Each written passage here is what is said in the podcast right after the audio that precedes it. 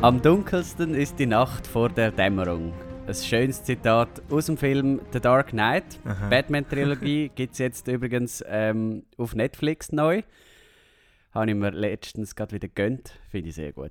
Aber um das soll es ja gar nicht gehen. Ähm, um was es heute geht, erzählt uns der liebe Jan. Hallo Jan. Hoi Nick, ähm, freut mich endlich wieder mal mit dir zu reden über Film. Voll. Weil es ist schon sehr lang seither, dass wir zusammen im Kino sind und dass wir einen Podcast zusammen aufgenommen haben. Halt auch wegen dem ganzen Corona-Zeug, aber das soll uns jetzt nicht ähm, weiter beschäftigen. Richtig. Übrigens haben wir mittlerweile sogar einen Instagram-Account. Könnt doch dort mal vorbeischauen. Der heisst malschauen.podcast. Also einfach unser Name Podcast. Wir haben uns das Wochenende ähm, mit der vierten Staffel von La Casa de Papel auseinandergesetzt. Oh, kannst du das nochmal sagen? La Casa de Papel. Im Bruchteil einer Sekunde kann alles vorbei sein.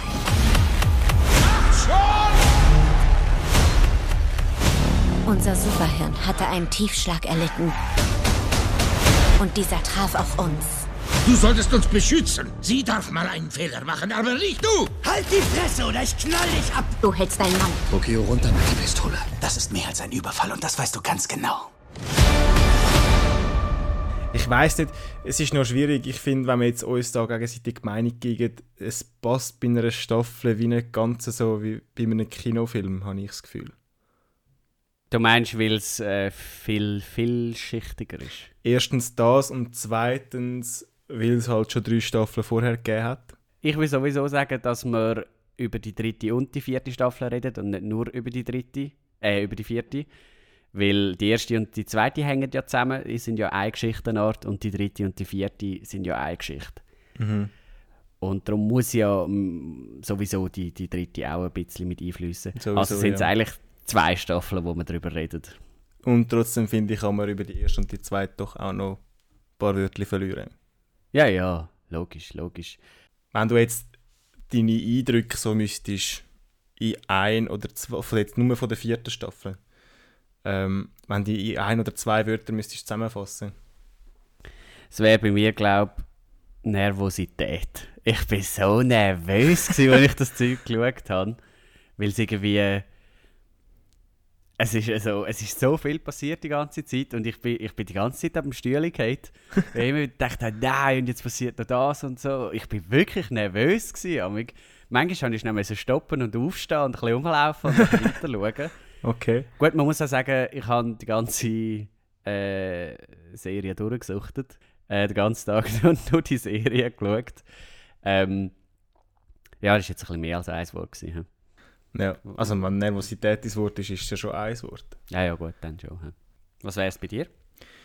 Ähm, ich habe tatsächlich zwei Wörter gefunden. Ähm, Nervosität ist ein Kreis.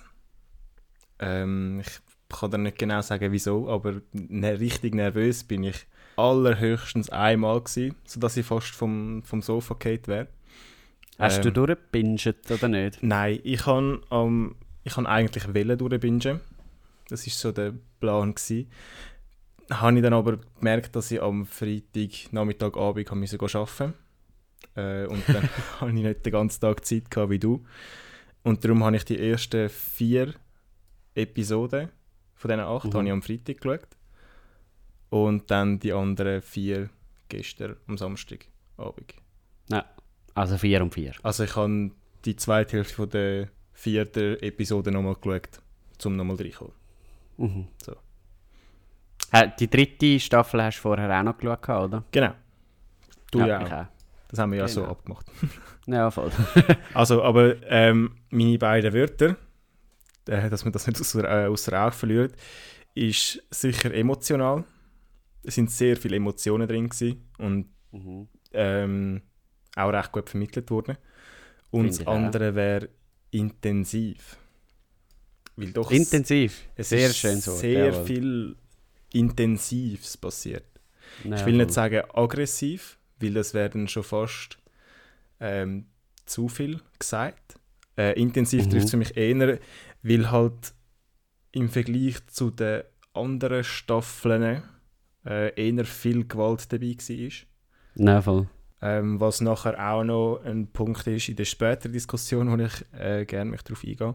Aber um das jetzt nicht schon am Anfang zu fest zu vertiefen, ähm, wäre intensiv mein zweites Wort. Ja, gut. Kann ich damit leben? Gut. Ja, ich habe auch einiges, wo ich gerne wieder darüber rede. Ich muss an dieser Stelle sagen, ich habe mega viele Sachen noch, wo ich ähm, nicht so gut gefunden habe, wo, wo ich so ein bisschen darüber nachgedacht habe und die Serie ein bisschen analysiert habe und so. Mhm. Ähm, nichtsdestotrotz muss ich gerade vorweg sagen, dass ich die Serie, oder jetzt vor allem die dritte und vierte Staffel, sehr, sehr, sehr gut gefunden habe.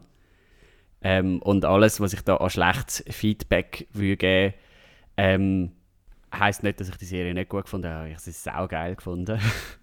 Gut, man muss ja unterscheiden. Wir schauen das Ganze so ein bisschen als Filmermenschen immer noch von einer sehr analytischen Perspektive an. ja, ja, klar. Wir analysieren das teils bis ins Detail rein.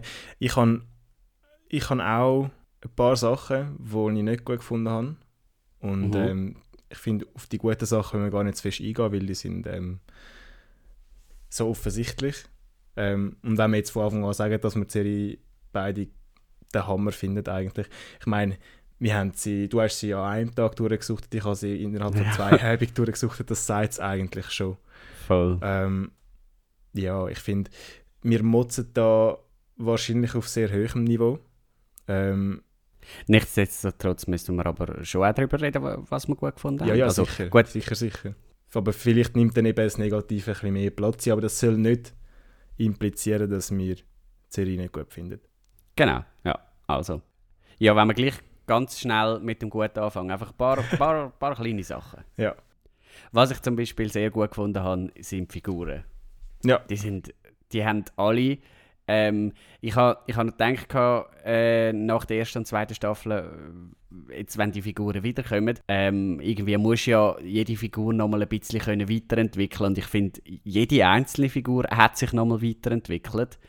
Äh, auch der Professor, wo ich zum Beispiel nie gedacht hätte, dass er sich noch weiterentwickeln wird, sondern dass das einfach eben so ein bisschen das Genie bleibt, wo hinter dem Ganzen steht. Aber ich finde, ich habe es sehr gut gefunden, wie aus allen Figuren nochmal irgendetwas rausgeholt worden ist, wo, wo ich nicht gedacht hätte. Ja, ich finde, bei den einen Personen ist das ein bisschen besser gemacht worden als bei anderen. Also Mhm. ist ein bisschen mehr Arbeit investiert worden. Ich finde jetzt gerade bei einem, bei einem Rio oder bei einem Denver ist jetzt da nicht sehr viel passiert innerhalb von der dritten und der vierten Staffel. Verglichen, Was? verglichen mit dem Professor. Ja gut, ja. Der hat, der hat Ich aber finde, sowieso äh, die grösste Fallhöhe gehabt. Er ist nach der dritten Staffel am weitesten Kate. Ja.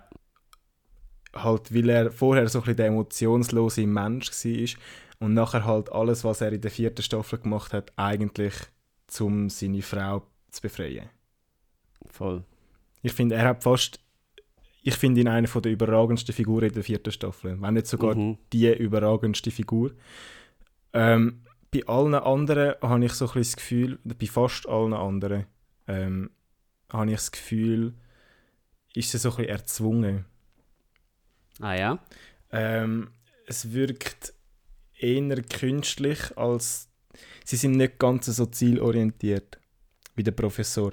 Der eine ähm, geht es ums Überleben und der andere merkst du gar nicht, was machen die jetzt eigentlich genau da. Ich finde zum Beispiel jetzt gerade Denver, wo konfrontiert wird damit, dass er jetzt Familienvater ist und eigentlich nicht mehr einfach kann so eine Dümme tun, wie er gerade Lust hat und eben und man merkt ja in dieser Serie richtig, dass er irgendwie überhaupt nicht mit dem klarkommt und ja zum Beispiel da einfach mal dem einen da die Schutzwesten anlegt und nachher abschießt, so um diesen Geiseln irgendwie Angst machen oder so. Ähm, der ist so einer, wo, wo seine Rolle in dem Ganzen überhaupt nicht gefunden hat. Eben zum einen als Fa- Familienvater, zum anderen aber eigentlich als, als Verbrecher. Habe ich jetzt zum Beispiel gefunden, ist er sehr glaubhaft übergekommen, dass er da irgendwie ständig am Hin und Her war. Auch eben, wie er jetzt mit äh, seiner Stockholm da oder der Monika Gazdambide äh, umgeht und dass er eigentlich ja sie vor allem in der vierten Staffel die ganze Zeit wieder will zurückgönnen und das Gefühl hat, äh, das sei da jetzt fertig und so. Also für mich hat er da ganz andere Charakterzüge als noch in der zweiten und ersten. Ja, ich weiß, was du meinst. was ich aber beim Denver angesprochen oder angesprochen hätte, ist eher, er ist ja von Anfang an jemand der nicht nochmal hat wollen, den Heiß durchziehen. Er, hat, er ist so ein bisschen der Einzige gewesen, der gefunden hat, wieso müssen wir jetzt nochmal in die Bank, nur weil der andere entführt wurde. So in der dritten Staffel ist er der Einzige, der sich so ein bisschen widersetzt hat und mhm. ist dann halt gleich mitgegangen, um seine Frau zu beschützen wahrscheinlich. Ja. Weil er findet, er hat so ein bisschen die Ansicht, dass Frauen mit Überfall, das kommt eh nicht gut und er müsse sie da beschützen, weil er sie nicht möchte verlieren. Und das hat sich aber dann durchgezogen im Sinn von, ähm, er möchte seine Frau nicht verlieren. Er hat zwar so ein bisschen das, das Gewalttätige, das er schon, wie ich finde, in der ersten und zweiten Staffel gehabt hat, das hat er ein bisschen beibehalten. Ähm, so ein bisschen das impulsive Handeln auch. Ähm, weil er ist ja sehr ein emotionaler Mensch. Gerade in dieser Szene, wo der Arturito ähm, in der ersten Episode schon sagt, was da zwischen ihm und der, und der Monika passiert ist, ähm, reagiert er quasi, wie wenn da ihm der Himmel auf den Kopf geht und schlägt ihn eigentlich fast zu Tod. Und ist halt, weil er sehr ein emotionaler Mensch ist und weniger nachdenkt als jetzt ein Professor, weil halt er inneres analytisch strategisches Denken hat mhm. und reagiert darum aus seinen Emotionen heraus. Eher unüberlegt. Aber sein Ziel, seine Frau zu beschützen und wieder zu seinem Kind zurückzukommen, zieht sich für mich durch die dritte und die vierte Staffel durch. Im Gegensatz eben zum jetzt, äh, zu jetzt einem Professor, wo halt anstatt dass er den Überfall kann durchziehen kann, zuerst seine Frau wieder muss retten Was ja eigentlich der, Kernpunkt ist von der Staffel 4. Es geht in der Staffel 4 darum, Raquel wieder zu der Bande zurückzuführen. Ja, aber da vergisst du jetzt beim, äh, beim Denver den ganzen Teil mit, dass er von Anfang an eben immer gefunden hat, äh, er will nicht, dass Stockholm mitkommt und so, so ein bisschen die Macht über sie hat behalten, dass er sagt, was sie macht und was nicht. Äh, und, und nachher während der Serie eben verliert er sie auch kurz Zeit, weil er so ein bisschen völlig dumm reagiert beim, beim Arturito. und äh, am, nachher gibt es ja noch die Momente, wo er irgendwie äh, nicht klar kommt damit, dass der Rio es gut mit ihr hat. Also das ist ja alles so, er will sie einfach nur für sich beanspruchen und will nicht, dass sie von sich aus selber Sachen macht, sondern er will sie haben und er will sie beschützen vor allem, er will sie vor Arturo beschützen, er will nicht, dass der Rio zu ihr geht. Und am Ende gibt es ja die Szene im Lift, äh, wo ich unglaublich faszinierend gefunden habe, wo wo es am Rio mega schlecht geht und der, der Denver nachher der Stockholm das Zeichen gibt, ja, ja, komm, du, de, du ihn ruhig umarmen und so, es ist okay für mich. Äh, weil der Rio hat ja mal irgendwo gesagt, dass, ja, genau. es ihm gut tut, sie zu umarmen und so. Und nachher die beiden sich umarmen und Stockholm dann ihn noch dazu nimmt, im Sinn von, eben du, es ist nicht das Entweder oder, sondern wir können auch miteinander und so. Also das ist für mich ein recht grosser Schritt. Also recht grosse Charakterentwicklung. Ja. ja, das stimmt natürlich alles, was du sagst. Aber halt so ein bisschen vom Offensichtlicheren her jetzt. Äh, weil es gibt ja wahrscheinlich auch Leute, die das nicht ganz so tief analysieren.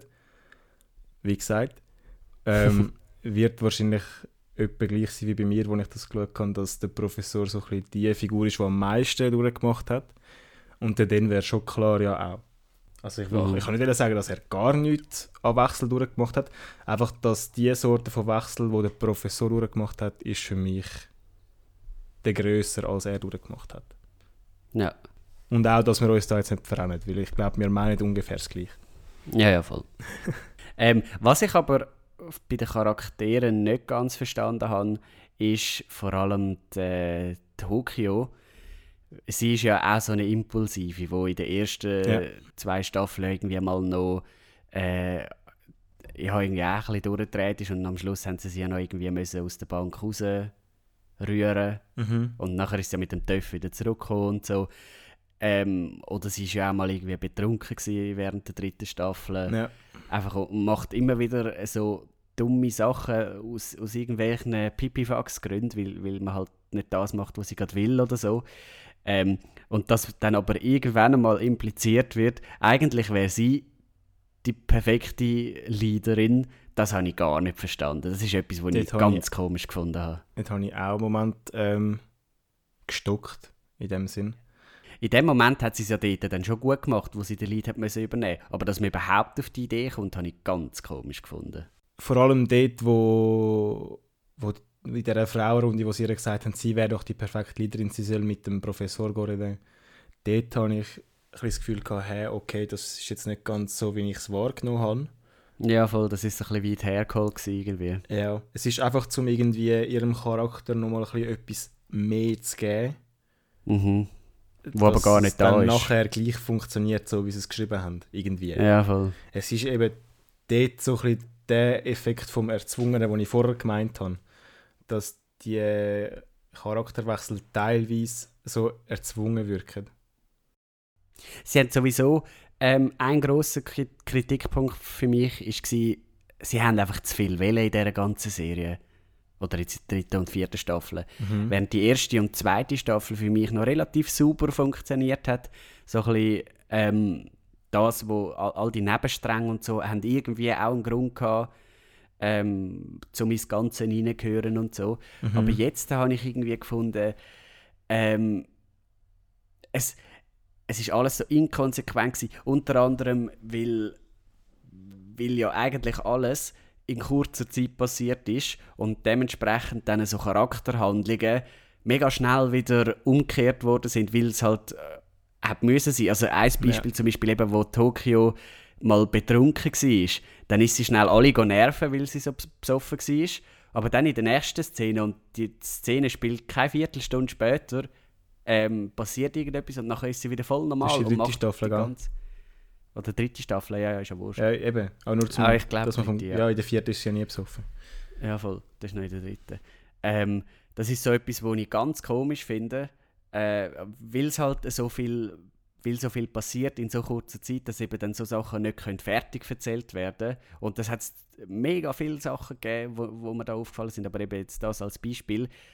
Äh, es wäre für mich interessanter gewesen oder konsequenter, wenn man dann hätte müssen sagen, gut, und jetzt ist sie halt ein paar Stunden besoffen, während all die Sachen passieren, die jetzt dann gerade passieren. Und es wäre sowieso Ähm, auch vom Storytelling her noch interessanter gewesen. Genau, es wäre interessanter gewesen und konsequenter, anstatt dass man dann eben sagt, ja gut, jetzt ist sie schnell alle nerven mit ihrem besoffen sein und jetzt, jetzt fängt etwas Neues an, jetzt muss sie wieder funktionieren. Das, das ist so nicht stimmig und das ist mega oft passiert, meiner Meinung nach. Das hat halt so ein bisschen den Effekt von dieser Intensität oder von dieser Schnelllebigkeit, die die dritte und die vierte Staffel beide haben. Jetzt die vierte mehr als die dritte sogar noch.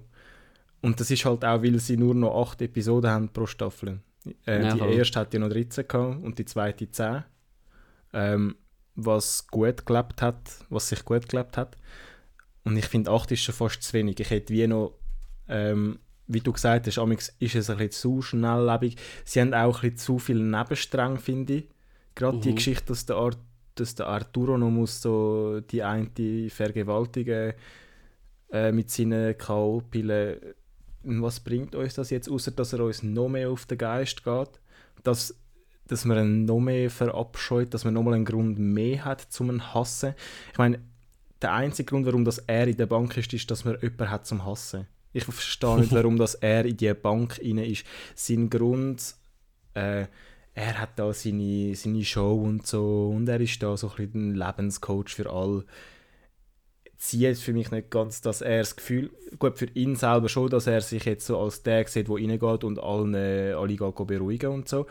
Aber für mich als Zuschauer ist er in den ganzen Dings nicht nötig.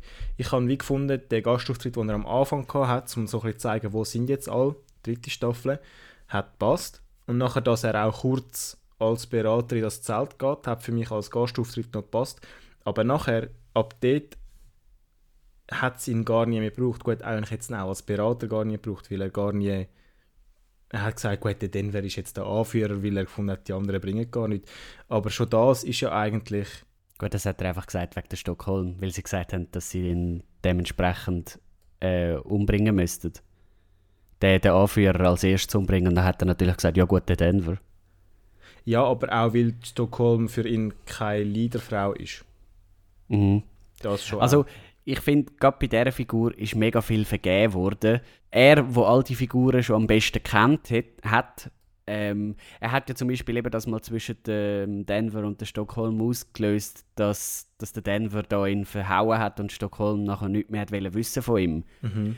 Und das habe ich einen mega guten Moment gefunden, dass er so ein bisschen Das stimmt, psychologisch vorgeht und, und so ein bisschen versucht, die Gruppe auseinanderzubringen. Aber das hat er halt nur dort versucht. Und Mhm. nachher ist er einfach wirklich nur die nervige Geisel, die dort rumsitzt und in einer Lautstärke rumflüstert und niemandem etwas bringt. Er wäre die perfekte Figur gewesen, um den Laden richtig aufmischen, indem er eben all die auseinanderbringt und für Streit sorgt und nachher irgendwie kann ähm, die Geiseln mobilisieren und so. Aber von dem allem hat er nichts gemacht. gehabt. Ja, ich finde, was du sagst mit so, äh, so ein bisschen die Rolle vom Unruhestifter, Mhm. ein bisschen, die hat er zwar schon in dem Sinn, dass er so ein bisschen mit äh, seinen Machenschaften und so ähm, er hat das Telefon bekommen von der anderen, die, Nairobi gepflegt hat und dann gibt es nachher ähm, Miguel heißt er glaube ich, keine Ahnung, dem einem, einem kleinen, einem, einem dicken, der in Amanda verliebt ist, dass er doch soll anrufen ähm, weil er selber ein Schisshas ist. Eigentlich, Mhm. ja. Und nachher sagt er, er hat gar nicht gemacht, der andere hat, dass er quasi die Schuld von sich weist. Und dort habe ich einen mega zufriedenstellenden Moment gefunden, wo ihn der Gouverneur der ein bisschen in die Schranke gewiesen hat. Und er Mhm. hat gesagt, du bist ein, quasi, er hat, was er zwischen den Zielen gesagt hat, ist, du bist ein Hurensohn. Ja, voll. Dort das habe ich einen mega, einen mega zufriedenstellenden Moment gefunden. Einfach so, dass ihm mal jemand sagt, was für ein Arschloch das er eigentlich ist. Mhm. Genau. Ja, ich finde, er hat zu viel Raum bekommen in dieser Serie für das, was er gemacht hat, weil er hat ja eigentlich wirklich nichts gemacht. Mhm. Außer genervt. Aber das lange für mich nicht für eine Figur. Aber das geht wieder in die Richtung, die du vorher erwähnt hast, mit diesen komischen Handlungssträngen, die irgendwo ins Nichts führen. Ähm, wo ich mir nämlich auch ein paar Mal gedacht habe, und das liegt eben daran, ich weiß nicht, hast du die Doku noch geschaut, das Phänomen? Heißt das Nein, Geld, das, das Phänomen? Äh, das habe ich mir eben auch noch gegönnt, wo es so ein bisschen äh, darum geht, eben, wie sie das produziert haben und so. Und etwas, was sie dort erwähnt haben, die Autoren, und das, das finde ich, ist wesentlich, also das widerspiegelt sich mega in dieser Serie, dass sie ähm, noch an der Serie geschrieben haben, während sie gedreht haben. Äh, das Ah, heißt, ja. zum Teil haben sie das schon so gemacht, ähm, dass Szenen abgeschrieben, also geschrieben worden sind und nachher haben sich alle getroffen, haben es zusammen durchgelesen, haben es so ein bisschen geprobt und so und sind nachher ans Set gegangen, äh, einen Tag später oder so. Also meinst du bei der dritten und vierten Staffel? Ja. Ja. Und haben es dann dort äh, gefilmt. Ähm, aber oftmals ist es auch so gewesen, dass die, dass sie eine Szene am Drehen sind und die, die Szene, die als nächstes kommen würde, sind die Autoren gerade noch am Schreiben gsi. Und dann ähm, haben die Autoren zum Teil mit Skype und so schnell müssen denen erzählen, wie sie es gerne hätten und wie sie es sich gedacht haben und wie sie stehen müssen und so. Und haben dann so Videos auch geschickt und so. Sind das, haben gar keine Zeit mehr gehabt, um an das Set zu gehen. Gut, das erklärt recht vieles. Und das erklärt eben wirklich viel. Das sind so unglaublich viele Handlungsstränge, die ins Nichts führen oder die so überflüssig sind, wie zum Beispiel das Handy von der Geisel, wo du gesagt hast. Das ist so spät gekommen, das Handy. Das hätte so viel früher können Thema sein und es hätte ja auch von der Polizei aus müssen ein Thema sein. Ich meine, die haben dort äh, das das. Handy das habe ich mich rein- gefragt. die, die haben ja das Handy dort mit können einschliessen und das wäre einfach dort gewesen. Und die haben nichts damit angefangen. Und ich meine, mit der heutigen Technologie kannst du ein Handy, das du einschliessest, kannst du ein Mikrofon aktivieren. Und dass sie das Mhm. nicht gemacht haben. Ich meine, sie haben ähm, beim Rio haben sie ein Mikrofon und einen GPS-Tracker unter die Haut quasi implantiert gehabt. Äh, und dort haben sie eigentlich ein Handy mit reingeschleust, so offensichtlich wie es nur geht. Und ihnen wäre es nie in den Sinn gekommen, irgendwie über das Mikrofon zu hören, was sie gerade machen oder irgendjemanden zu erreichen. Das habe ich mich irgendwo dann schon auch gefragt. Das Handy wäre auch gar nie mehr Thema gewesen. Nein, gut, es war halt immer bei der Nairobi. Gewesen. Ja, ja, schon. Aber ich glaube, weißt die haben gar nicht mehr an das gedacht und irgendwann haben sie das wie wieder ausgegraben und denkt so, ah, cool, komm, das, das wäre jetzt auch noch lustig Aha, zum neu einführen. Du meinst die Autoren? ja. Gut, ja, ich habe zuerst gemeint, du meinst ähm, Polizei, aber das würde Nein, keinen nein. Sinn machen. ja, bei der Polizei macht es keinen Sinn. Ja. Äh, das zum Beispiel. Oder ähm, sowieso, der ganze letzte Akt hat für mich ganz viele Schwächen gehabt. Ähm, Meinst du jetzt die letzten zwei Episoden oder was? Ja, die letzten zwei, drei Episoden, ja. Wo Ja. zum Beispiel auch äh, voll sind mit solchen Sachen. Auch zum Beispiel, dass der, der Rio und der Denver da in dem Lüftungsschacht oben sind, zum ähm, Nairobi retten. Aber, aber nach in dem Lüftungsschacht eigentlich nichts können machen und dann am Schluss wieder runtergehen und dann auch vor der Tür stehen. Also entweder sind sie in dem Lüftungsschacht und können irgendwie irgendetwas erreichen, was der Geschichte weiterhilft, oder sie Ja. sind von Anfang an vor der Tür, aber dass sie dort raufklettern, nur um nachher wieder runterklettern. Genauso wie auch ähm, im Panikraum entweder schafft es Tokio in eben kaputt zu machen, so wie sie es ja gemacht hat, da mit dem Ja. Splitter reinrammen. Oder die anderen mit dem, mit dem Plan vom Professor, dass sie da irgendwie Narkosegas. Gas rein... Ja, Ja, genau. genau. Ähm, aber nicht das eine anfangen und nachher das andere machen und dann ist das erste wie sinnlos gewesen, dass sie da... Also, Gut, es bringt halt nachher wieder, als dass sie überhaupt kann befreit werden. Ich meine, sie kann ja... Ah gut, nein, sie ist teilweise ja schon befreit gewesen. Aber allein hat sie es nicht geschafft, sich nachher zu befreien.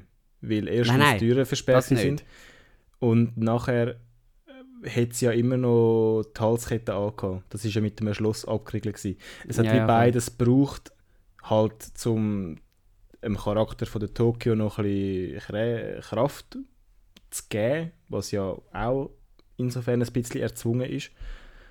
Aber auch, dass sie halt gerade frei kommt. Dass sie nicht nur irgendwie eine Stunde muss dort sitzen und schauen, dass der andere nicht nochmal verwacht, sondern dass sie gerade befreit ist, quasi.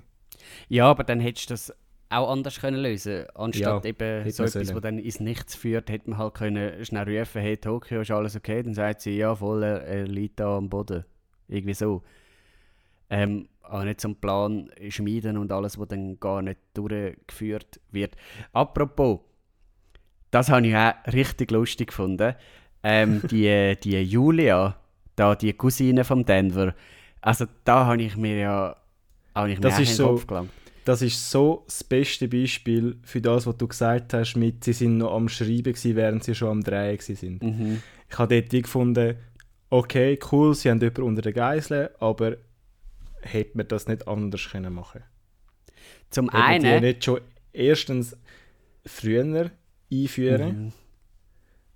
und zweitens kommt sie so aus dem Nichts und ist ja schon früher eigentlich bei ihnen dabei gewesen, wo sie gar nie auf, vorgekommen ist. genau, das mein- ist ja der Witz. Eigentlich wäre sie der erste, also für die erste und zweite Staffel rekrutiert worden, weil der, äh, der Denver und äh, der Moskau haben, haben ja gefragt, ob sie können dabei sein und dann ist sie dazugekommen. Das war noch vor der ersten Staffel, also auf die Vorbereitung sozusagen auf den ersten Bankraub. Dann hätte sie dort müssen dabei sein und nicht jetzt in der neuen. Also das ist so ein, ein riesiger Logikfehler.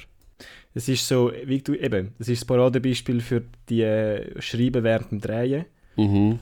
Und andererseits spricht es eigentlich das grösste Problem von der dritten und der vierten Staffel an. Und das ist die Zeitlinie. Ja, Ich habe mich mehrmals während der dritten Staffel, während ich die dritte Staffel nochmal geschaut habe und nachher während der vierten Staffel gefragt, wie funktioniert das alles zusammen? Und ich habe mir vorher schnell Zeit genommen, um mir das genauer anzuschauen. Weil eigentlich müssen sie ja den ganzen Plan für ähm, La Banca de oder El Banco de España ähm, müssen sie schon vor, also quasi gemacht haben oder geplant haben, bevor dass sie überhaupt in, in die Notendruckerei gegangen sind. Mhm. Heißt, wieso? Gut, dort gibt es sowieso schon ein paar Fehler, weil haben sie zwei Pläne auf einmal? Ah gut, das, das geht schon auf. Nein, das geht so. Es geht schon auf am Schluss. Aber es ist sehr, sehr unlogisch. Also es geht ja dort einfach darum, dass der Berlin einen Plan hat und dass der Professor einen Plan hat und sie sich nachher eigentlich die ganze Zeit darüber äh, st- streiten oder diskutieren, welchen von diesen beiden Plänen setzen sie jetzt um. Und äh, der Professor hat Gut, seinen, aber es wo kommt viel zu wenig ist. über. Das Ja, kommt genau. viel zu wenig über. In der dritten Staffel noch eher, ähm, aber in der vierten geht es Ja. dann halt wirklich nur noch darum, dass der Berlin und der Palermo darüber reden, äh, also im, im Sagen, look und als nächstes dieses und jenes und sowieso und überhaupt. Es, es, ist, es geht viel zu fest ins Detail und so, wo, wo wirklich dann keinen Sinn mehr macht, wenn sie darüber diskutieren, welchen Plan das sie machen, dann ist das viel, zu fest in die Tiefe und so. Also du hast recht, das hat mit dieser Zeitlinie geht das nicht so richtig auf, dass sie, es macht schon Sinn, dass die beiden darüber reden, hey, welchen von diesen beiden Plänen wollen wir umsetzen. Aber dann nachher auch zum Beispiel mit dem Ende, dass nachher der Berlin aus dem Nichts raus am Palermo sagt, du weißt was, macht glaube doch keinen Sinn, hä? Ja, ich fahre eins dann mal, tschüss. Das ist so völlig Eben, aus der dem Palermo Nichts. hat es ja in dem Fall eigentlich schon während dem Einbruch in die Notdruckerei, La Moneda de Timbre, hätte es den dort schon müssen geben. Und wieso Mhm. haben sie den dort nicht schon gehabt? Halt, weil dort Staffel 1 und 2 ja nicht Netflix produziert sind. Ähm, und sie in der dritten und der vierten Staffel einen Ersatz gebraucht haben für den Berlin. Für mich ist der Palermo nichts anderes als ein Ersatz für den Berlin. Entschuldigung. ist jetzt bei mir einfach so. Etwas anderes ist der Palermo bei mir nicht. Außer dass er halt schwul ist. ähm, und etwas anderes, was aber keinen Sinn macht. Der Berlin müsste ja dann eigentlich heiraten, bevor dass er in die Notdruckerei mitgeht. Und er sagt ja eigentlich, ein Professor, sein Bruder, dass er mit ihr bis an sein Lebensende in die Flitterwoche geht, für zwei oder drei Mhm. Jahre. Und nachher geht er gleich in die Notendruckerei, obwohl er weiß, sehr wahrscheinlich verreckt er dort rein. Und lässt seine Frau eigentlich allein. Ja, also, dass er in die Druckerei gleich hineingeht, das macht für mich noch Sinn. Äh, Im Sinn von, dass er dann halt ihr vielleicht noch Geld hinterlassen oder irgendetwas oder einfach nochmal so ein bisschen den Kick hat zum Schluss, bevor er ähm, mit ihr dann halt nur neu ist oder so, weil, weil er Gut, findet das ja wieso- geil, so Zeug. Und wieso vergewaltigt er dann während der ersten und der zweiten Staffel die andere?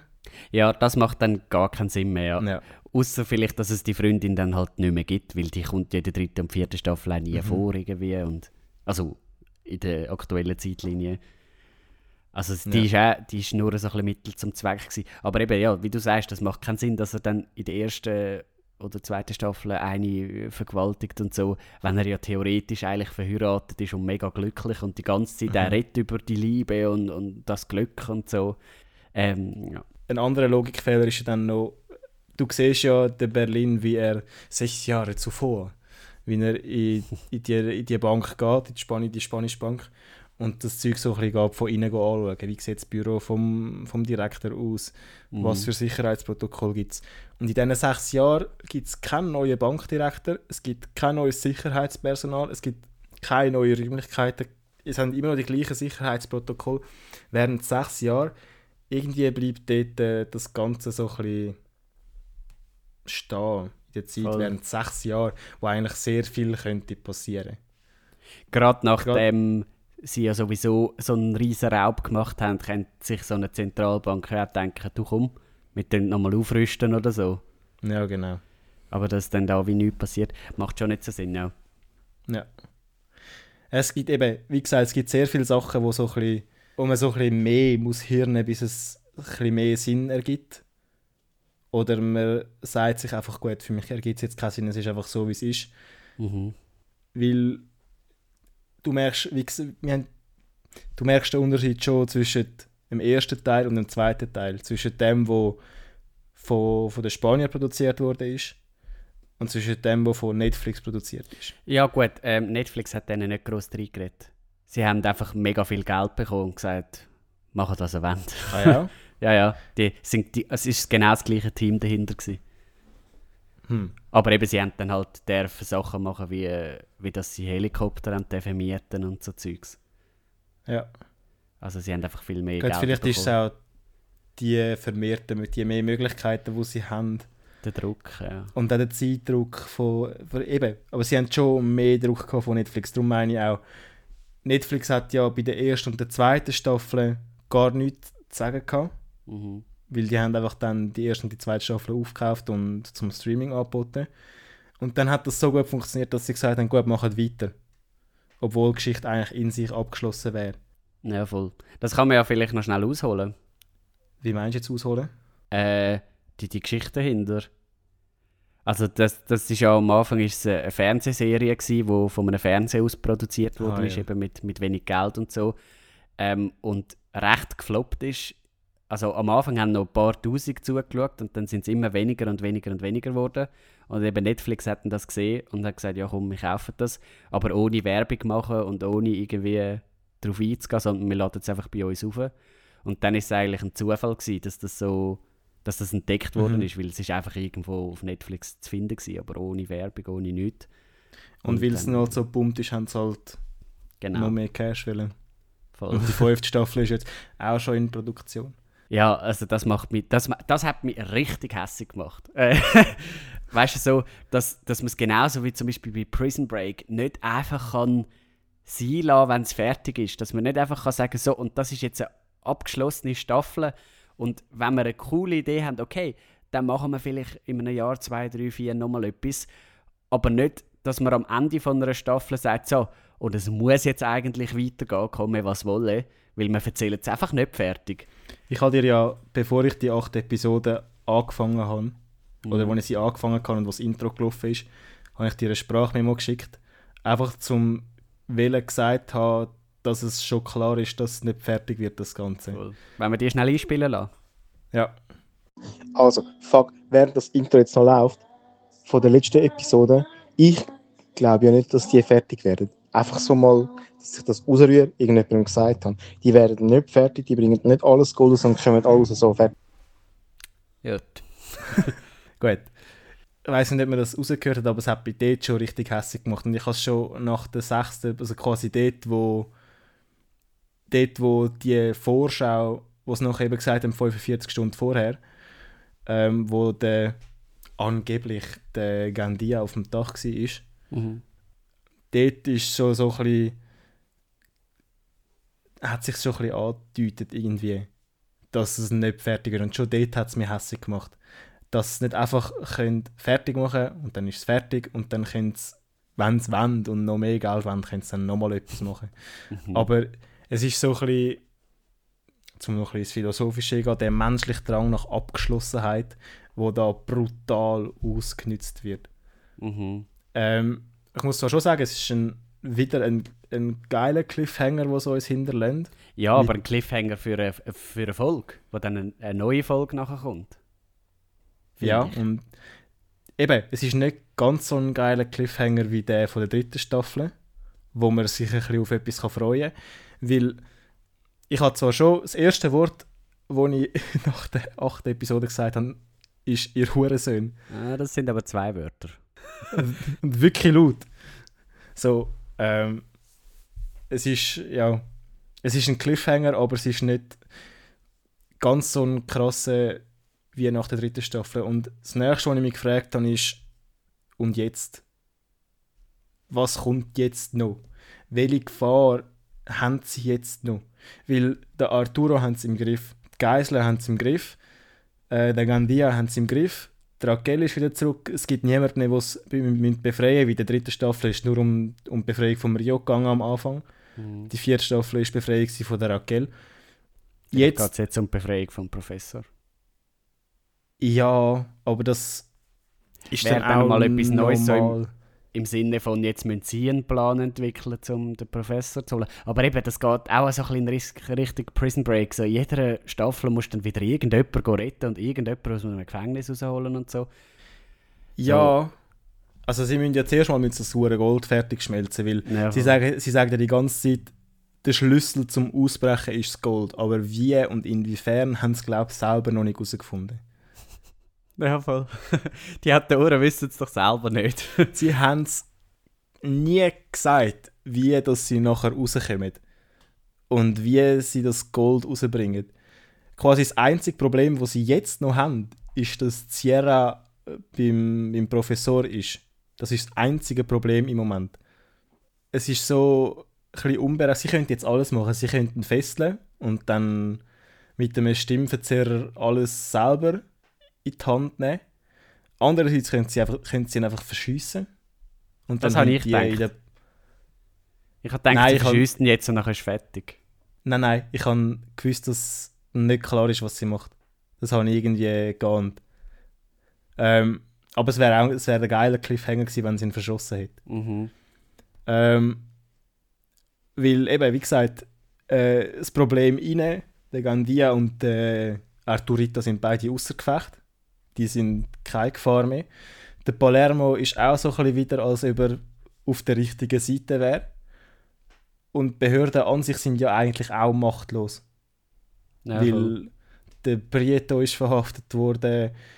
Ähm, der, wie heißt er? Wie heißt der Chef im Zelt? ja, keine Ahnung. Äh, egal. Der Chef im Zelt, der hat ja auch, der hat ja Sierra außer Gefecht gesetzt, weil Mhm. sie quasi alles zugegeben hat und aber nachher ihn noch mitgezogen hat. Ähm, und all die anderen, ich meine, der Suarez ist so ein, der kann etwas bewirken, aber alleine ist der nicht, der, hat, der ist einfach ein, ein Söldner irgendwie von, der- von der Art her. Mhm. Und der Antoniantas, der kannst du sowieso nicht brauchen als irgendetwas. Der ist zwar ein, ein guter Maulwurf, wo man zwar wahrscheinlich irgendwo durch improvisiert hat, Mhm. ähm, aber ja, wirklich viel Gefahr, außer eben der Sierra, gibt es im Moment nicht. Und dann gibt es ja anscheinend noch die Fantheorie, dass sie sich einem Professor anschließt und die Behörde ganz außer, Kraft will setzen, aber das glaube ich eher weniger. Ja, das glaube ich also auch nicht. Ich habe eher das Gefühl, sie fesselt ihn und stellt ihn irgendwie auf Stumm. Also stellt ihn auf Stumm im Sinne von, sie, sie stopft ihm etwas in die Schnur.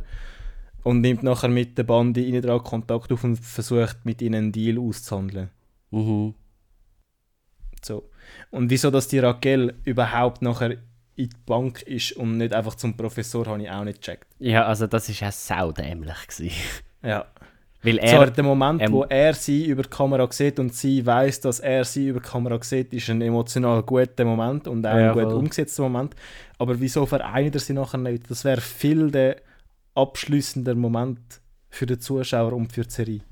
die Serie ist, also die Staffel ist einfach überhaupt nicht abgeschlossen sowieso. Die haben sich völlig verrennt mit dem Gandia, wo, wo da irgendwie äh, ihnen so ein bisschen alles schwer gemacht hat und so. Und das ist ja dann über mehrere Folgen ist der ja ein Problem gewesen. Für die Oder- Hälfte von der, von der Serie eigentlich. Mhm. Und die haben sich dort völlig verrennt und haben nachher nur noch irgendwie ein oder zwei Folgen übrig gehabt, wo sie haben können alles auflösen ähm, Und das, das sind für mich, also gerade die letzte Folge finde ich so eine schwache Folge, weil der, der Professor, der tut da einfach nochmal schnell äh, ein paar irgendeinen Plan erzählen, den man jetzt umsetzen muss. Und Was der ja auch Plan, irgendwo durch künstlich wirkt. Genau, zum einen wirkt es mega künstlich und zum anderen ist das ein Plan, wo also er sagt die ganze Zeit, ja, sie haben zu wenig Zeit gehabt, um, um so einen richtig guten Plan können machen und so. Und jetzt tut er da noch schnell einen aus dem Ärmel schütteln und vor allem funktioniert dann plötzlich alles. Es hat Ja. so viele Sachen gegeben, die nicht hätten können funktionieren, so wie es ja aus natürlicher Weise in der ersten, also eigentlich in allen Staffeln war, dass immer irgendetwas mal nicht hat funktioniert. Aber jetzt plötzlich, wo es halt, wo es halt müssen die Serie sch schnell fertig machen, funktioniert alles, obwohl einer da irgendwie mit dem Flug noch hin und her reist und die anderen da irgendwie siebte ein paar Polizisten gehen, gehen überfallen und so. Und alles funktioniert einfach, einfach Der so. Marseille, sowieso der Marseilla, auf Spanisch heißt der Marseilla. mhm. Äh, der ist überall. Der ist, Ja, einfach grad, der ist einfach immer dort, wo es ihn braucht. Ja, voll. Er ist so, vor allem eben in der achten Episode, du es am meisten gemerkt. Zuerst ist er ja dort äh, vor der Garage am Musik machen und am Lärmen machen.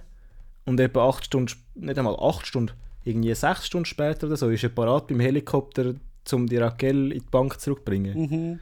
Einfach so, zack, weil sie gerade dort braucht. Ja, voll. Und er ist auch einfach gerade in der Nähe vom äh, Professor, wenn er ihn muss retten und so, obwohl er ja der ist, der eigentlich am Anfang Ja. in der Stadt ist und mit den Handys rumläuft, ist er dann aber gleich plötzlich beim Professor und kann ihm ganz schnell helfen. Es ist alles... Es ist Es, alles... ist einfach, es funktioniert einfach gerade so, wie es muss. Auch dort ein weiteres gutes Beispiel ist, wo der, wo der Rio, der, wo der Gandia sich befreit und der Palermo ihm sagt, hä, befrei dich doch. Einfach so zum, zum zeigen, hey, ich bin auch noch da. Und zum zeigen, dass er ein riesen Wichser ist. und der Rio schafft es nachher nicht einmal irgendwie ihn anzuschiessen an einem Bein oder so oder irgendwie so laut zu rufen, dass jemand anders kommt und das sieht. Und nachher das Argument, ich habe es nicht geschafft, irgendwie zieht für mich nicht.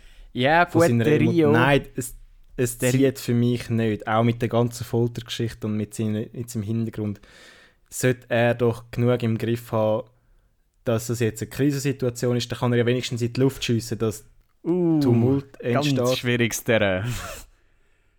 der hat ja der hat rechte psychische Probleme nach so etwas und das sieht man auch immer wieder. Und dass er dann Mhm. in so einer Situation einfach total überfordert ist und, Das und da zusammenbricht und alles, das, wirkt, für- also das hat für mich sehr realistisch gewirkt, dass er einfach nicht weiß, was er jetzt machen soll. Das stimmt zwar schon, aber andererseits hätte er doch gerade so gut können entweder ihn anschiessen oder in die Luft schiessen, dass irgendjemand, wenn er merkt, er bringt es selber nicht auf die Reihe, ihn aufzuhalten, dass er Hilfe könnte rufen. Ja, eben, der ist, der ist ja total durch gewesen. Der, der hat nicht mehr gewusst, was er jetzt machen soll, weil es einfach, weil es einfach zu viel ist. Und nachher ist er ja auch zusammengebrochen und alles. Das ist also für mich völlig realistisch, Aber aus in dem, so einzigen, aus dem einzigen Grund, dass der Gandia nachher frei ist und im, in, in dieser Bank kann rumrennen kann. Der einzige Grund. Ja, ja, natürlich, ja.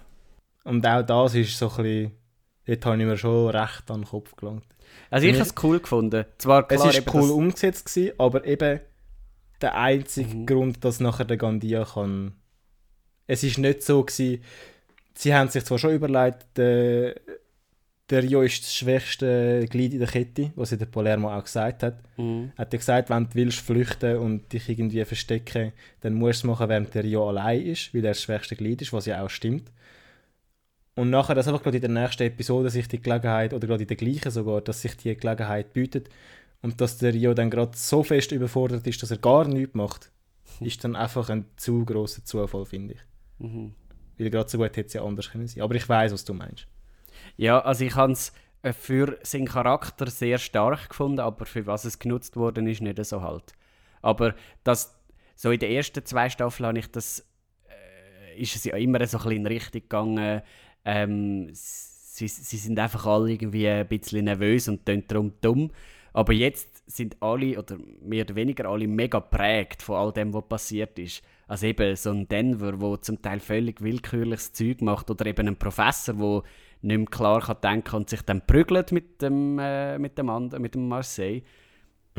Äh, das ist ja, das sind ganz andere Charakterzüge, weil sie halt alle prägt sind und alle irgendwie mehr durchmachen als beim ersten Mal. Ja, und darum habe ich das einen sehr schönen Moment gefunden, dass er einfach, dass er da zusammenbricht und da, also schön. Das ist einfach ein intensiver Moment gewesen. Ähm, hingegen eben, für was es dann genutzt worden ist, äh, lässt sich darüber streiten. Aber sowieso, also der, der Palermo ist auch wieder ein Fall für sich. Äh, über den könnte man auch stundenlang reden. Was ich ganz komisch gefunden habe, eben, alle wissen, dass er sie verraten hat und dass wegen ihm ja eigentlich ähm, Nairobi gestorben ist, weil er hat ja da den Dings freigelassen. Ja. Äh, aber das nachher ist er gleich einfach wieder so Teil von der Gruppe und, und niemand schert Also Erstens zuerst... das und zweitens, in der zweiten Episode will er einfach gehen. Ja, voll. Was ist das gewesen?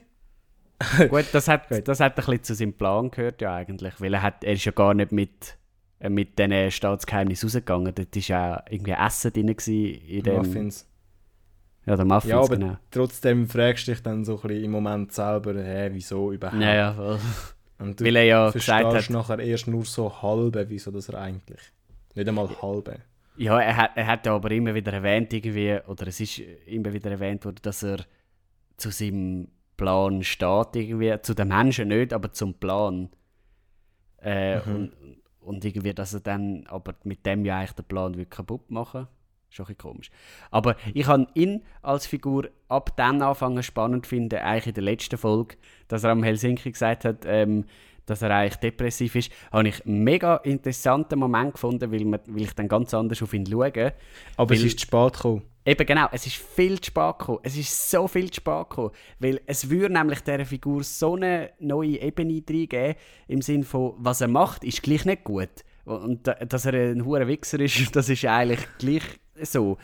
Ähm, aber es gibt ihm die neue Ebene, dass man eigentlich ähnlich wie beim Berlin, dass es, nicht, dass es ihm nicht darauf ankommt, was passiert, weil er ja theoretisch eh nicht mehr leben will. So wie beim Berlin, wo Ja, weil er theoretisch... schon alles verloren hat. Ja, genau. Und Also der Berlin. mehr hat, um dafür zu kämpfen. Ja, voll. Eben genau. Und der Berlin, wo halt todkrank war und ihm es halt dementsprechend auch nicht mehr so drauf angekommen ist. Äh, Ja. das, das, das ist eine ganz interessante Ebene, wo, wo sie einfach bis zum Schluss warten lassen haben, wo, wo so viel Interesse... Also klar, es ist am Anfang ein bisschen gezeigt worden, wo die Professorin ist besuchen und gesagt hat, hey komm, wir sitzen um. Dort war auch eine recht intensive Szene, gewesen, wo, wo jetzt ein bisschen gezeigt wurde, ist, dass er äh, recht im Loch ist und so. Ja. Aber, aber ich finde, man hätte sollen von Anfang an oder von mir aus in der Mitte oder irgendwann einfach aussprechen, damit, damit man die Ebene immer wieder vor sich hat. Dass es ihm Mhm. eigentlich kann egal sein weil er äh, sowieso also Leben und Tod eh nicht mehr drauf ankommt. Ja. Das habe ich so schade gefunden. Aber ja, sonst, ähm, eben, ich habe die Figuren absolut spannend gefunden, alle. Ich habe gefunden, sie haben, äh, die meisten haben sehr gute Entwicklung gemacht oder sehr interessante Entwicklung, Mhm. wo, wo sich für mich äh, sinnvoll ergeben hat. Also die, die haben für mich, all die Charakterentwicklungen haben eigentlich Sinn gemacht. Ähm, und ich liebe ja, ich liebe ja, ähm, wie sie mit dem Licht spielen in dieser Serie. Es ist immer so, immer das, das Sonnenlicht, wo irgendwo reinkommt äh, und dann gibt es so einen geilen Strahl oder einfach alles ist so ein bisschen eher dunkel gehalten und dann hat es so verschiedene Lampen, die irgendwo sind und so. Ich finde, die können so gut mit dem Licht spielen. Ach, Ja, das ich stimmt. liebe das. Und ich finde auch mit der Kamera allgemein Mhm. sind recht viele gute, also eigentlich fast nur gute bis sehr gute bis hammergeile Einstellungen. ja. Und Kamerafahrten allgemein. mhm.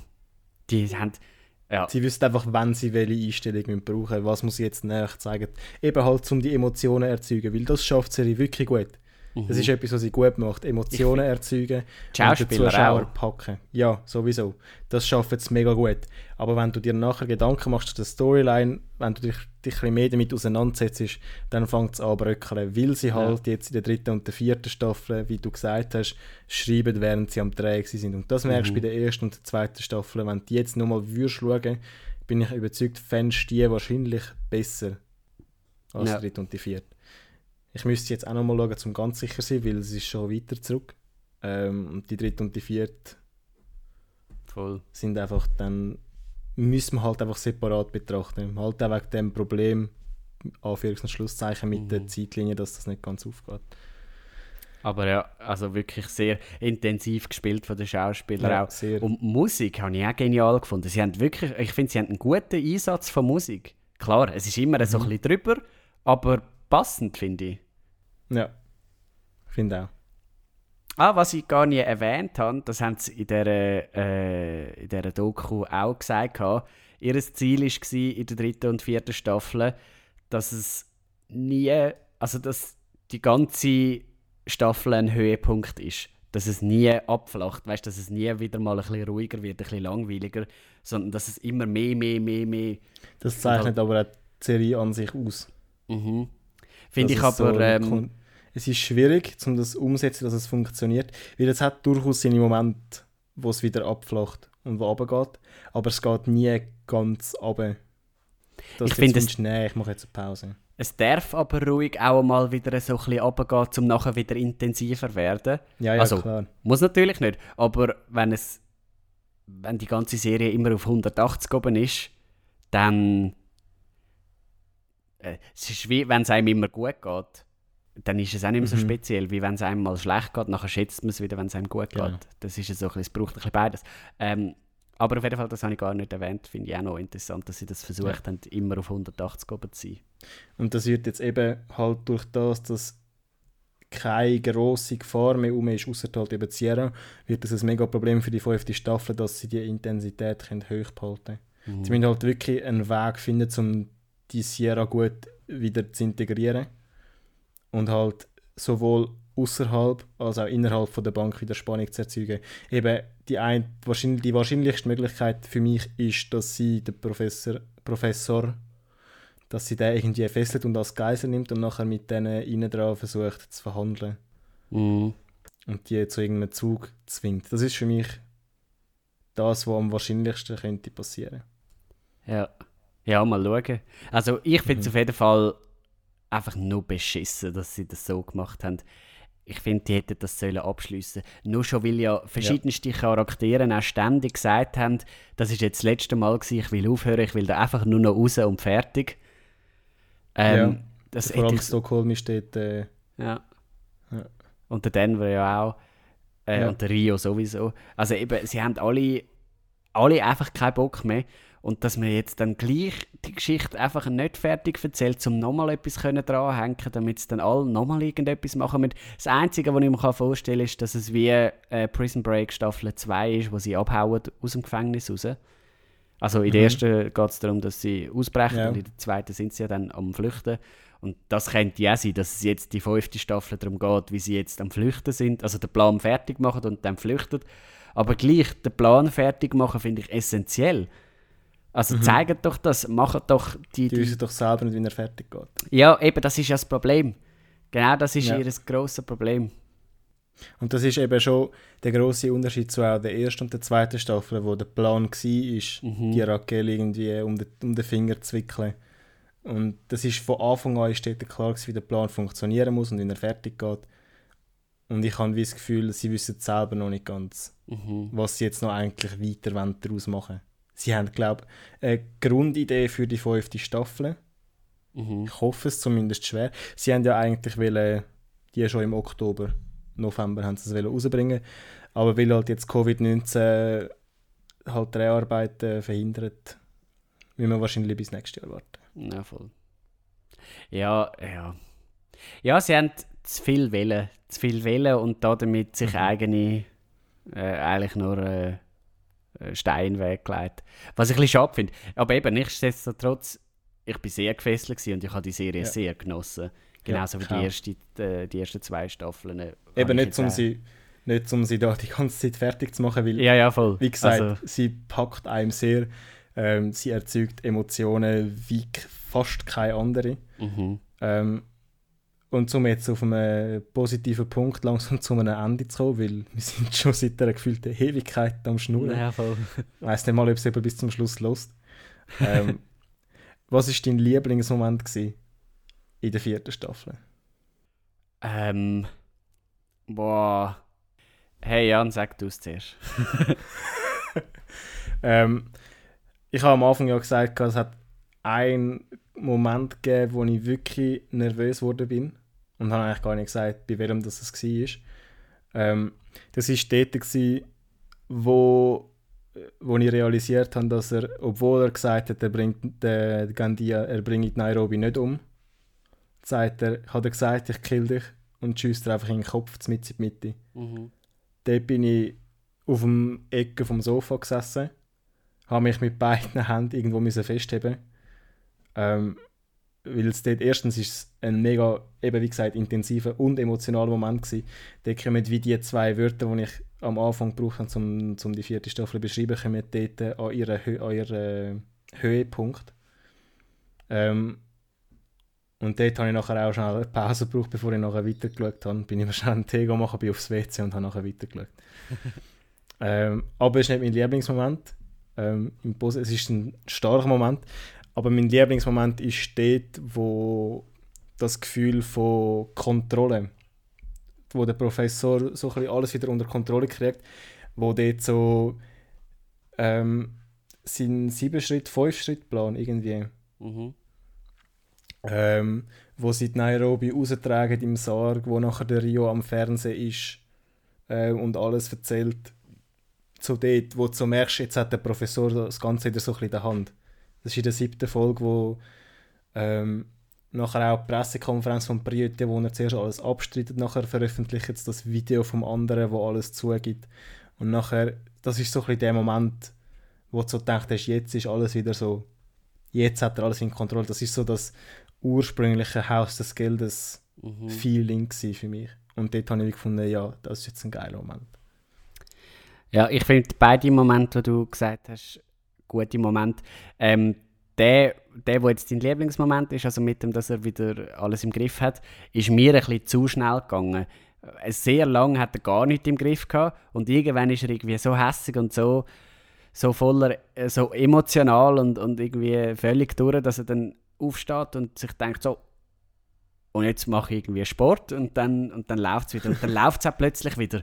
Äh, Ich hätte es spannender gefunden, wenn er nah dies nah langsam wieder Zügel in die Hände bekommt und dann irgendwann ist er wieder der aber King das wäre nicht für ja, aber das wäre nicht entsprechend der vierten Staffel gewesen, weil sie halt so schnelllebig ist. Ja, ja, klar. Das wäre so, wenn's, wenn jede Staffel 13 Folgen hat, hättest du das so können machen Und dann hättest du es wahrscheinlich auch besser können machen in vielen Belangen. Ähm, aber schon klar, aber so vom Feeling her, was es erzeugt hat, meine ich jetzt eher. Ja. Ich finde es schwierig, immer noch zu sagen, was mein Lieblingsmoment war. Ähm, also, ich finde, also die Nairobi ist meine Lieblingsfigur und darum habe ich ihren Tod sehr einen krassen Moment gefunden, wie du jetzt vorher auch gesagt hast. Äh, ich habe aber äh, den Rio und seine Nervenzusammenbrüche auch immer mega spannend gefunden. Es, hat eben, es gibt so viele Sachen, wo, wo ich mega intensiv gefunden habe, mega spannend und darum ja, äh, habe ich irgendwie keinen richtigen Lieblingsmoment. Ich habe, ich habe die ganze Serie einfach, einfach Ist alles ein Höhepunkt. ja, es ist, es ist halt wirklich alles ein Höhepunkt, es sind Ja. alles intensiv, und es hat mich alles mitgerissen. Ist äh, sehr krass gewesen. Also für mich ist auch, gerade eben der Tod von Nairobi ist so ein bisschen fragwürdig gewesen. Wieso tust du sie zuerst retten, nur dass, also jetzt als Autor, wieso rettest du sie zuerst vor ihrer Kugel? Nur, dass sie nachher einfach wieder kannst...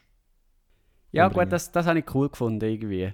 Weißt du, so ein bisschen, dann hast der Zuschauer hat dann das Gefühl, okay, sie ist jetzt schon gerettet worden, also als ob sie jetzt noch stirbt, dann wir sind auf der sicheren Seite. Und dann, und dann wird sie doch noch verschossen. Mit dem habe ich nämlich nicht mehr gerechnet. Also, bist- ich habe schon gedacht, oh, die wird jetzt wahrscheinlich recht entstellt sein am Schluss und so, aber irgendwie können sie es schon noch schaffen. Aber dass sie dann wirklich erschossen wird, habe ich nicht mehr damit gerechnet, gerade weil sie ja schon mal kurz vor dem Sterben war. Ja. Gut, es ist inso- insofern auch ähm, für die Konsequenz vom, vom Gandia, seinem Charakter.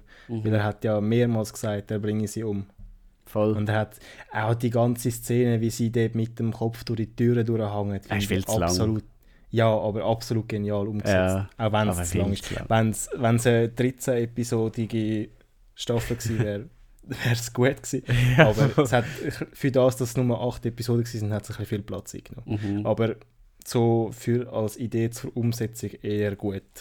Gandia, Gandia habe ich eher einen schwierigen Charakter gefunden. So nicht nachvollziehbar zum Teil. Ja. Eben, dass ihm irgendwann scheißegal ist, ob er lebt oder stirbt. Und einfach hauptsächlich kann die eine da noch umbringen. Er war einfach so. da, gewesen, um ähm, Unruhe für. Unruhe zu sorgen. Ja, voll. Und dass er nachher aber dann eben gleich vom Professor kann überzeugt werden Ja, dass, dass die es habe ich jetzt gefunden, Also das, das macht keinen Sinn. Das, das ist, sein Charakter hat sich da so schnell geändert, weil er, er ist vorher schon die ganze Zeit äh, beschossen worden und dort war es ihm scheissegal gewesen. Einfach ein Haben sie eigentlich mal vorher gesagt, dass er Frau und Kind hat? Ist das vorher irgendwann mal zu Wort gekommen? Nein, das haben glaub, de, das haben sie glaube ich in der Nachrecherche herausgefunden oder so. Ja, aber äh, ist das irgendwann mal während der Staffel zu Wort gekommen, dass er das hat? Aber das wüsste ich gar nicht. Oder ist das dort in dem Moment, wo sie haben müssen überzeugen einfach so, ah, du hast jetzt noch Frau und Kind und dann geht es scheiße, wenn du jetzt nicht kooperierst? Ja, wahrscheinlich eher so, aber ich, ich wüsste es nicht. Ich wüsste es auch nicht. aber ja. Ja, ja, also die Serie hat Höchst und Tiefs, ähm, aber ich finde sie trotz allem sehr, also sie hat mich sehr unterhalten, sehr gute Serie und vor allem Sehr. Mega gut umgesetzt. Äh, ah, ich kann ja noch ein bisschen beenden mit ein paar Facts aus dieser Dokumentation, wo, wo man nicht mehr gross muss darüber Oh ja. reden sondern die einfach äh, noch interessant sind zum, zum Hören. Äh, was ich nämlich recht lustig gefunden habe, die haben, ähm, wo sie angefangen haben zu drehen, haben sie eigentlich die ganze Zeit nur Probleme gehabt. Es ist nichts wirklich gelaufen, wie sie haben wollen.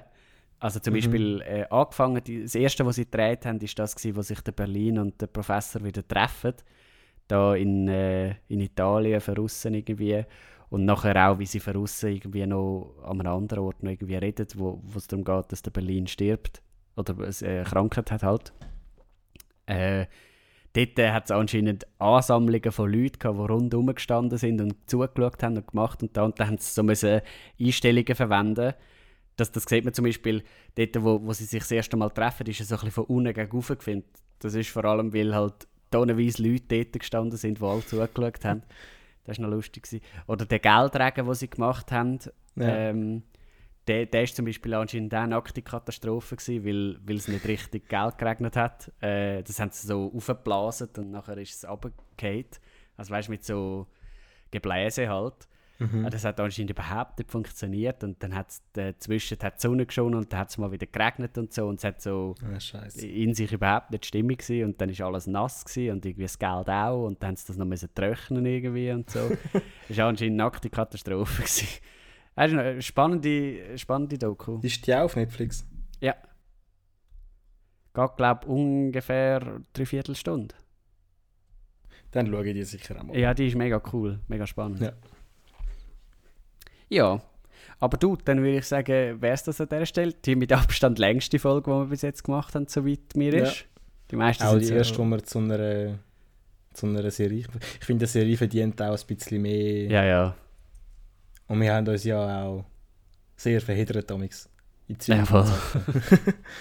äh, weil es halt Gesprächsstoff gibt, weil es eine gute Serie ist, ähm, wo wir beide wahrscheinlich sehr empfehlen können. Mhm, Gut, es ist jetzt ein bisschen blöd, wenn ihr sie jetzt noch nicht gesehen habt und sie jetzt noch wollen. jetzt wissen wir schon alles. Ja, voll. Das wäre jetzt wirklich doof. Wir haben es am Anfang nicht gesagt, aber es hat Spoiler in dieser Folge.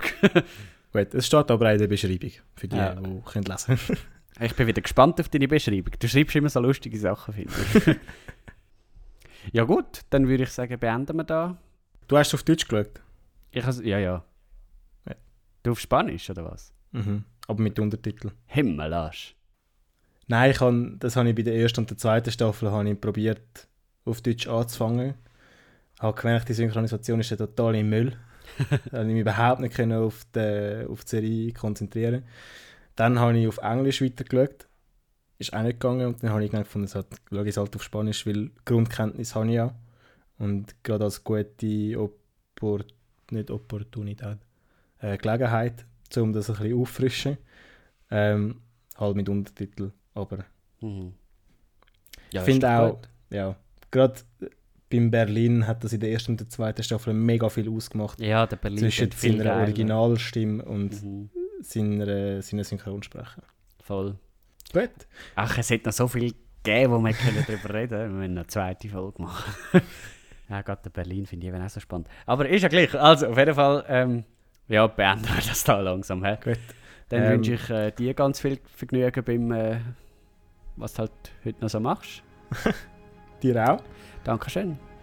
Und äh, merci fürs Zuhören, bleiben gesund. Und Ja, vor allem das, ja. Also, tschö. Tschö.